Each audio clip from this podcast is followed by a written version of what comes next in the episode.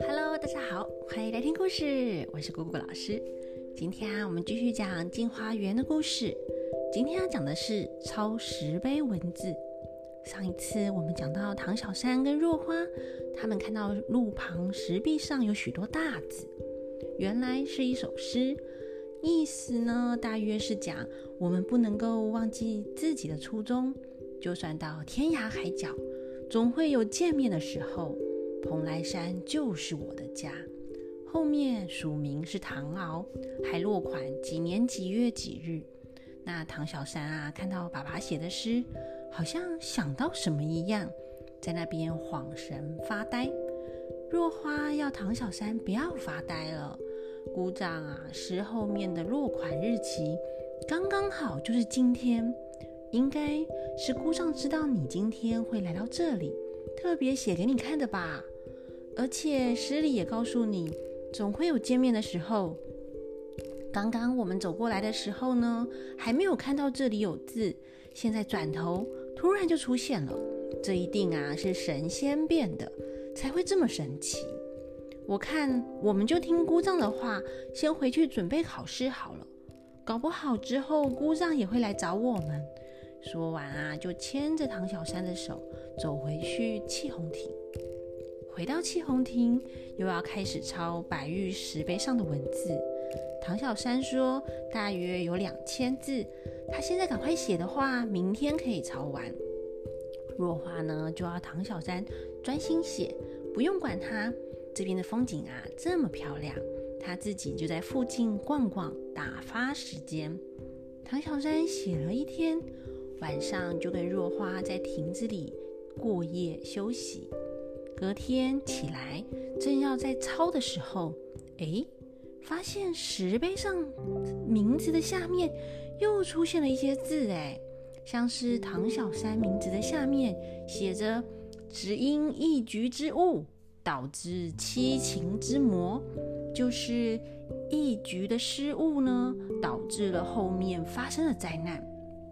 那若花的名字下面也写着“水屈花王之选，终其凡夫之容”，意思就是，哎，身为花王，可是却被流放边疆。那其他的人呢，像是兰英或者宛如的名字下面，也都多了一些文字。那看完后啊，唐小山就想：哎，奇怪了，我又不会下棋，这一局的失误是什么意思啊？我们在第一集的时候呢，介绍百花仙子跟其他的花仙子下凡的故事，大家还记得为什么他们会到凡间吗？是因为他们不照时间乱开花。哎，那为什么呢？因为唐朝皇帝武则天很任性哎，任性的说冬天呢要赏花，他是皇帝呀，要大家开花，花就要开。那所有的花仙子啊，慌慌张张，不知道该怎么办。那又找不到百花仙子，为什么找不到百花仙子啊？因为百花仙子跑去跟麻姑下棋了，不在家。那百花仙子的家就是在蓬莱山哦。所以刚刚讲到一局的失误，大概就是讲这件事吧。那若花的花王呢？我们前面不是有讲到若花是牡丹花仙子吗？牡丹花又大又漂亮，是富贵的象征，有花中之王的称呼。哎，可是那一次啊，武则天要百花盛开的时候，牡丹花硬是不开。后来武则天就命人在牡丹花旁边放那个炭火，就是帮它加热，最后啊才慢慢的开花。因为牡丹花最后才开啊，武则天啊就命令京城里的牡丹花呢，通通把它送去其他地方，就是把牡丹花流放边疆了。那唐小山把石碑上又出现新的文字的事情告诉若花。若花说：“哇，这也太神奇了！既然都出现了，妹妹你还是抄下来吧，我就让你专心抄写。我去外面走走。”唐小山写了半天，哎，写到手酸啦，也出来走走。若花看到唐小山走出来了，想说，哎，虽然石碑上的天机不可泄露，我都看不懂，可是妹妹抄的字呢，总不是古文吧？哎，我来看看哦。那若花走进去一看，哎呦，怎么芭蕉叶上面抄的文字也是蝌蚪古文啊？哦，他就赶快走出去了。正好遇到唐小山走回来，唐小山看到若花从亭子出来，就问若花：“哎，该不会姐姐偷看我抄的字吧？要是泄露了天机呀，就是姐姐的问题喽，不关我的事呢。”若花就说：“哎呦，我只是啊刚刚好进来，哎，看看一下，看看你抄了什么嘛。哪知道你写的也是古文，哎，我都看不懂呢。”唐小山就说：“奇怪了，我哪会写篆书啊？不可能啊！我也去看看。”他们就一起进去看芭蕉叶上的文字。若花又把眼睛揉一揉，说：“嗯，难道我眼花了吗？”怎么看芭蕉叶上的文字还是古文啊？跟石碑上的一样，根本都看不懂啊！唐小山说：“我写的明明就是楷书，哪知道到了眼姐姐的眼中啊，竟然变成古文。难怪啊，有句俗话说：‘有缘千里来相会，无缘对面不相逢。’”大概是这些字跟我有缘，只有我看得懂；跟姐姐无缘，没有缘分。就算我写楷书，姐姐看起来也会变成古文呢。若花就说啊，文字虽然跟我无缘，没有缘分，可是也没关系啊，我就在这里呀，欣赏风景好了。那文字呢，只有跟妹妹有缘，就只好请妹妹辛苦一点，把这些全部抄完吧。我无缘呢，也是无事一身轻啊。那唐小山啊，又继续抄了，抄那些字哦，字还真多哎，抄到天黑还没有抄完。所以晚上呢，他们又继续在七红亭里面休息过夜。隔天哎，抄完后啊，唐小山把芭蕉叶收在包包里。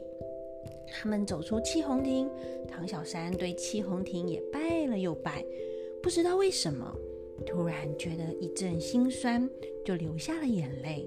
他们照着原路走回去，没多久，穿过松树林，经过小溪，过了水月村，越过镜花岭。他们走得很快，走了一整天，晚上啊就找个石洞过夜。天亮后又继续赶路，一连走了两天。这一天，他们走着走着，遇到了一个瀑布。只听到水声很大，那石壁上刻着“刘翠浦”三个大字。瀑布流下来的水蔓延到地上，路啊就很滑，两个人只好牵着手，提着裙子慢慢走。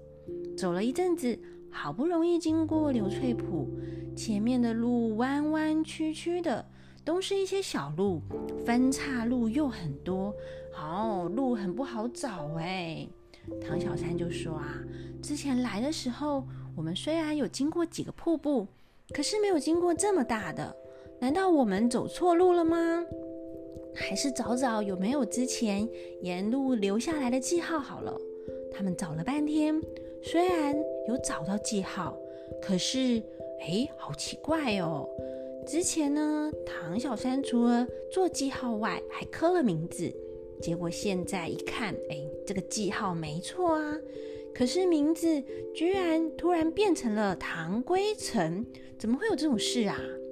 若花说：“一定啊，也是神仙做的啦，大概是姑丈要你改名，就把你之前刻的名字也先改了。那他们就放心的照之前留下的记号继续往回走。那这天走着走着，走进一座大山。”爬山上上下下的哦，有点累。走了一阵子啊，早就气喘吁吁了。往上看了看，看到山坡上还堆积着好多奇形怪状的大石头。若花说：“啊，之前好像没有印象有经过这里，现在怎么又会冒出这座山啊？走了好几天的路，我的脚啊都走到起水泡了呢。”他们勉强扶着树木，又走了一阵子。这个时候，若花已经觉得脚痛到不行，就坐下来休息。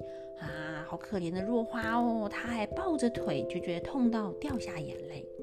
那唐小山啊，正在帮若花着急。这个时候，突然听到树叶刷刷刷刷的乱响，刮起了一阵旋风。嗯，空气中闻到一股味道。转眼间，半山中窜出一只斑毛大虫。大家还记得故事里的大虫是指什么吗？嗯，没错，就是老虎哦。他们两个人啊，看到老虎，吓得要命哎。到底他们会不会被老虎吃掉呢？欲知后事如何，且听下回分解。我们就下回分解喽，拜拜。